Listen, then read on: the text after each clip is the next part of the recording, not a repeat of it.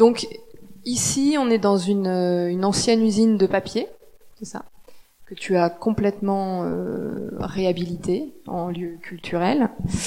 Euh, et c'est ce qui va effectivement euh, nous permettre de, de, de parler de toi, Mathieu. Euh, euh, donc tu as notamment participé à l'élaboration de la friche Belle de Mai à Marseille, qui est un lieu. Alors, je sais pas très bien ce que je fais là, mais je suis content d'être. Mais, Bah. mais euh, je suis très content d'être le seul architecte parmi une, une, une audience où il y a zéro architecte. Donc je vais vous parler de choses qui vous intéressent pas. Ça, ça changera pas beaucoup par rapport à l'habitude, donc c'est bien. Et, euh, et d'un métier qui va très mal, mais ça, a priori, je, je- ça fait plaisir de voir qu'on n'est pas tout seul à aller mal, donc euh, donc c'est plutôt rassurant. Euh, la friche La Belle de Mai, c'est un c'est un lieu à Marseille, donc ça me fait marrer que tu me fasses tu, juste petit aparté ce qu'avait dit toi il te, toi il te sauve, moi il m'a planté l'office du tourisme Arles, pour, lui, pour- c'est pas grave. Donc c'est un mec vachement bien en effet et qui a jamais construit le moindre mètre carré dans sa ville, mais ça c'est autre chose quand même. Et que dans ta ville à toi où toi t'es pas aidé, par contre il laisse complètement Maya Hoff- Ma- Maya Hoffman faire l'intégralité de ce qu'elle veut en, sortant de toutes les réglementations, de tous les PLU, avec un fric monstre que je pense que si tu prends juste 10% de son fric, ton, association est sauvée pour le siècle à venir, et peut-être celui même celui d'après. Mais bon, ça c'est un autre problème, il faut pas parler de Maya Hoffman parce que c'est mal. Ça c'est petit aparté de, de gens du Sud, de, de voisins. Voilà, les mecs qui sont piqués par les moustiques. Parce que lui, il est beaucoup piqué par les moustiques. Euh, donc la friche à de Mai, c'est une manufacture de tabac qui a fermé il y a maintenant plus de 25 ans et qui a été euh, vendue pour euh, un franc symbolique à l'époque à la ville de Marseille. La ville de Marseille était à l'époque gouvernée par un maire qui s'appelle Robert Pierre Vigouroux, qui est mort euh, l'année dernière, et qui avait une vision pour cette ville, en tout cas une vision généreuse, et je pense que dans, tout- dans toutes les choses dont vous parlez, il avait une vision, une vision culturelle de sa ville, il voulait la transformer sur plein de plans et sur un plan culturel. Je pense, sauf erreur de ma part, que c'est le dernier maire à avoir une vision politique, culturelle de sa ville. Tout ce que vous dites depuis tout à l'heure, que ce soit à Toulouse, que ce soit à Lille ou que ce soit à Arles, signifie qu'en fait, il n'y a pas de vision politique, culturelle des maires qui, qui sont dans ces villes. Il n'y a pas de volonté politique de faire, il n'y a pas de volonté d'affirmer des positions et des stratégies culturelles par rapport à la ville.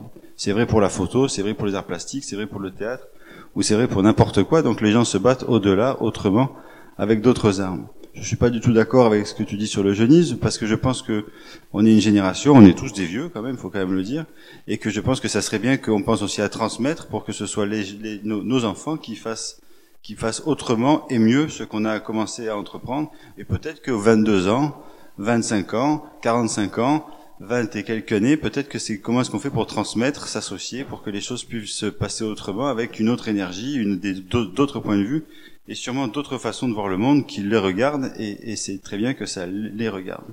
Et ça, c'est vachement important. En tout cas, moi qui suis prof et père, je me suis pris quelques claques par ma fille récemment qui m'ont réveillé en me disant c'est pas toi qui va faire le monde, mon pépère, c'est moi. Et elle avait raison, c'est elle qui va faire le monde, c'est pas moi. Moi, je suis bientôt à l'EHPAD. Elle viendra me ramener des oranges et me sonner les genoux pendant que Violette sera mère et fera des magnifiques projets dans, dans l'île de dans totalité où Fifkai sera le nouveau Berlin de, de l'Europe et des choses comme ça. C'est le moindre chose qu'on puisse faire, n'est-ce pas, Violette? Donc, pour reparler de la friche, c'est un lieu qui fait 50 mètres carrés. Je pense que la notion d'échelle est aussi un truc important. La notion d'échelle et de masse fait que la friche est un, un projet municipal au départ, qui ensuite est devenu une SIC. Une SIC, c'est une société coopérative d'intérêt collectif, qui fait que dans cette SIC, il y a plein d'associations qui participent à un conseil d'administration dans lequel ils peuvent avoir des budgets publics ou privés. Il se trouve que pour le coup, c'est que public, parce que les privés n'y vont pas, mais officiellement, il pourrait y avoir des financements publics et privés. Donc ils ont un budget annuel qui vote, et avec ce budget, ils doivent administrer eux-mêmes la façon dont ils vont faire les choses, gérer euh, le- le- l'entretien des projets, faire des chantiers, faire les expositions, payer les gens et la totalité, ils font avec ça. Et s'ils font pas, ils vont pleurer leur mère pour aller trouver du fric ailleurs, comme tout le monde. Mais ils ont un budget qui font qu'ils sont autonomes par rapport à, à une façon de faire. Je pense que l'effet de masse est important. Si la friche était un petit lieu, je pense que la friche serait morte depuis très très longtemps. La friche aussi est un lieu qui a maintenant plus de 20 ans, plus de 22 ans même exactement, et qui a commencé avec euh, 40 personnes, ou même pas 10 personnes qui faisaient des réunions tout le temps dans des lieux qui étaient gigantesquement immenses, et ils étaient trois polés de tendus dans 10 000 mètres carrés pour raconter comment est-ce qu'ils allaient voir le monde. Et petit à petit, de, de 3, ils sont passés à 4, puis à 5, et puis ils sont venus me chercher parce que euh, parce que les pompiers, en fait, l'histoire est jolie, parce que les pompiers en avaient marre de faire, d'avoir que qu'ils leur mettent des plans qui étaient pas valables, donc ils voulaient, ils voulaient un tampon d'architecte pour la commission de sécurité. J'étais architecte, ça tombait bien, jeune, et puis je me suis dit que c'était bien qu'il y ait un projet euh, global, que le projet global puisse être vu à longue échéance. Et qu'en fonction de ce projet, on pourrait faire des, pro, des, des, des, chantiers pour, euh, si on avait 5 euros, ben pour 5 euros, 100 euros, 100 euros, 10 000 euros pour 10 000 euros. Et puis, euh, il s'est trouvé qu'on a eu 15 millions d'euros en 2013 quand on a été nommé capital culturel. Donc, on a fait pour 15 millions d'euros, mais dans un projet qui avait été préalablement défini presque 10 ans en avance et qui avait été entériné par le conseil municipal. C'est-à-dire qu'on avait fait un projet qui était, euh, ça s'appelait l'air de pas y toucher. Comment est-ce qu'on fait une friche et qu'on la reforme en totalité vers l'air de pas y toucher Et on l'a fait entériner par le conseil municipal de l'époque qui faisait qu'il avait presque une valeur de loi. Pour ceux que ça concerne un tout petit peu, c'est presque aussi fort qu'un PLU. Donc il y a ce, la, la, transformation de la friche était inscrite au conseil municipal et donc devait rester telle quelle, sauf à ce que ce soit changé. Et c'est pour ça qu'en fait ça, ça, ça, a pu continuer de Vigouroux à Godin parce que c'était inscrit au conseil municipal, donc c'était dans les règles de PLU. Et ça, c'est venu à l'idée de personne de changer ces règles-là. Donc on a pu continuer et de le travailler comme un projet, un projet urbain et aussi un projet culturel. Je pense que les deux sont très importants. Quand on fait de la culture dans la ville, on peut pas se dédouaner de faire de la culture et de travailler sur l'aspect urbain. Donc on avait établi un projet qui s'appelait le PCPU, ce qui veut dire projet culturel pour, un projet urbain, dans lequel notamment il y avait des expositions et des manifestations au sein de la friche, mais à chaque fois une volonté d'ouvrir tout l'ensemble de, de, ce bâtiment au quartier, avec des écoles, avec des associations, avec euh, des, des, riverains, ne, ne serait-ce que ça. C'est important de le spécifier parce que la friche se situe à Marseille dans un des quartiers les plus pauvres d'Europe. Marseille a cette particularité d'avoir, je vais vous parler un peu de ma ville parce qu'on parle de ça, je connais du sud. Donc Marseille a cette particularité d'avoir en son sein le quartier le plus pauvre d'Europe, la Belle de Mai, et le quartier le plus riche, qui est le 8e arrondissement. Donc quand vous entendez le folklore marseillais avec l'accent et les kalachnikovs et tout ce qu'on veut, en fait c'est pire que ça, c'est une ville qui est ségrégée, avec deux côtés, d'un côté un côté extrêmement pauvre et l'autre quartier extrêmement riche, et de moins en moins de classe moyenne, avec des cités qui sont dans des états de délabrement dont on n'a même pas idée. Donc la culture est plus la priorité pour la municipalité. Ils savent même pas en fait ce que c'est que la priorité parce que la misère de la ville prend le dessus sur à peu près tout tout le temps. Il y a des immeubles, on est dans la deuxième ville de France, des immeubles tombent et tuent des gens, d'autres sont séquestrés, d'autres sont il y a des cités où il y a des des, des, des, tickets qui sont qui sont donnés directement pour les, les migrants pour qu'ils aillent directement dans des cités. Ça s'appelle la cité Coro, ça s'appelle d'autres endroits qui sont squattés par ces gens et qui chient directement. Il n'y a plus de rien, donc ils chient dans les dans les caves et euh, il y a des il y a des sociétés qui viennent vider les caves une fois toutes les toutes les deux, une fois ou deux par semaine. C'est une vérité. Dans la deuxième ville de France, ça existe et personne n'y fait rien. C'est à la vue et au sud tout le monde et personne n'y fait rien. Moi, quand j'étais petit, Gaston de Fer était maire et avait décidé que tous les bidonvilles seraient virés. Et puis, petit à petit, ben, les bidonvilles ont été virés, mais maintenant il y en a d'autres. Ça s'appelle des Roms. J'ai vu un magnifique magasin tout à l'heure en venant qui s'appelle Romanesque, très très bien. Donc il y a des, c'est un très beau nom. Et donc il y a des bidonvilles qui, qui, qui ponctuent la ville d'un peu partout. Et aujourd'hui, c'est presque devenu normal, presque monnaie courante, qui font que c'est, c'est les cabanes et, les endroits font que font que sont, sont mixés avec des, des, des logements sociaux et des et des, et des logements euh, et, et des résidences, euh, enfin plutôt de, de classe de classe aisée. Et tout ça se tout ça se mélange jamais du tout. Donc la culture, encore une fois, c'est très important de pouvoir la sauvegarder, mais comment est-ce qu'on comment est-ce qu'on peut faire? Comment est-ce qu'on peut faire pour que malgré tout la culture ne soit pas le parent pauvre de cette misère dans laquelle on se situe aujourd'hui, d'un pays qui est en déclin complet sur un plan économique et politique surtout, mais comment est-ce que ce pays peut retrouver du sens par la culture pour, pour refaire le bien-être des gens? Je pense qu'il faut rentrer dans le jeu de ce qui se passe, de ce, système euh, sur le déclin d'un système, euh, néolibéral qui est en train de mourir, mais qui est pas encore mort, donc qui s'accroche avant de mourir, c'est normal. Les gens n'aiment pas facilement mourir tout seuls.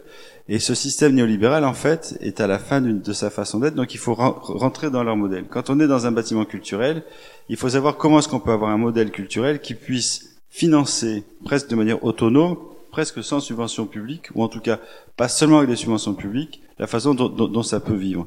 Vous avez tous parlé de vendre de la bière, vous avez tous parlé de faire des fêtes, vous avez tous parlé de vendre des tickets, des restaurants. Je pense qu'il y a un rapport d'échelle pour que ça fonctionne. Ou alors on a besoin de rien et on fait des petites associations et quand on vend euh, 100 euh, bières euh, par soir, ça suffit. Ou alors on est une, une association avec un budget. Et à ce moment-là, il faut savoir comment vous pouvez vous associer sur des structures qui soient plus importantes pour euh, avoir des faire des, économies d'échelle dans la façon dont on peut euh, dont on peut procéder. Bien sûr, tout ça tout ça vous paraît un peu naïf, mais en même temps, c'est une restructuration essentielle si on veut que la culture puisse encore exister. Je pense dans les cinq ou dix prochaines années. Et c'est la friche, au bout de personne n'en voulait et, et, encore jamais personne n'en voulait. Et le toit que vous voyez est assez drôle parce que le toit aujourd'hui s'appelle le rooftop et pour ceux qui connaissent ou qui connaissent pas, pour les Lillois qui connaissent pas le Sud, je vous invite à venir. Il y a un truc qui s'appelle le Soleil, c'est un truc assez agréable de temps en temps. J'adore la faire, ça là, je peux pas m'en empêcher. Mais enfin, il se trouve que là, là, il fait encore 25 degrés chez moi et que les gens vont sur ce toit pour boire des coups le week-end.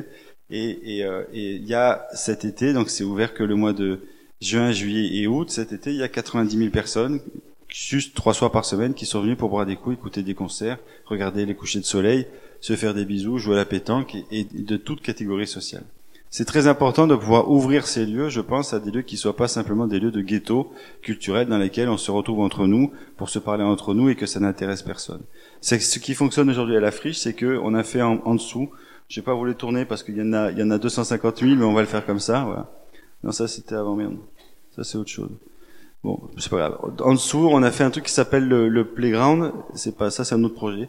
Euh, on a fait un truc qui s'appelle le playground, qui est une sorte de cours de récréation publique dans lequel tous les enfants du quartier peuvent venir à la sortie de l'école pour euh, faire de la trottinette, les plus grands faire du skate, les encore plus grands faire du basket, euh, emmerder ceux qui sont en train de boire un truc vegan dans le restaurant qui va bien, parce que tout ça évite à mélanger.